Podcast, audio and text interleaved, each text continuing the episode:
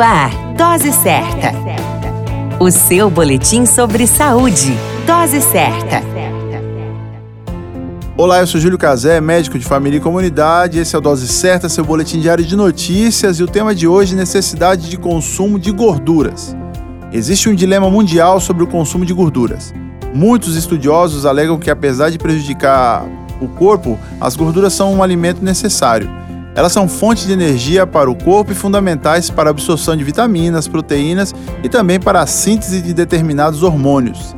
Existem vários tipos de gorduras que circulam diariamente pelo corpo. As gorduras saturadas, consideradas as principais vilãs, são encontradas em alimentos de origem animal, como bacon, leite, manteiga, azeite de dendê, chocolates, ovos e outros.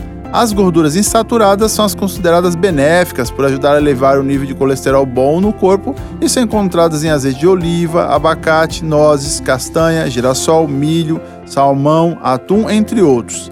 Há também a chamada gordura trans, ao contrário da cis, produzida industrialmente e é responsável pela diminuição do colesterol bom e aumenta o ruim.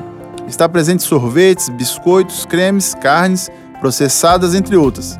A informação é que 10 a 35% da dieta deve ser em gordura. É necessário fazer uma análise e verificar até que ponto deve ser consumida a gordura e que tipo deve ser colocado à mesa. Todo cuidado com o objetivo de prolongar a vida é sempre bem-vindo. Cuide da sua saúde. A qualquer momento retornamos com mais informações. Esse é o Dose Certa, seu boletim diário de notícias. Eu sou Júlio Cazé, médico de família e comunidade. Dose Certa. O seu boletim sobre saúde. Dose Certa.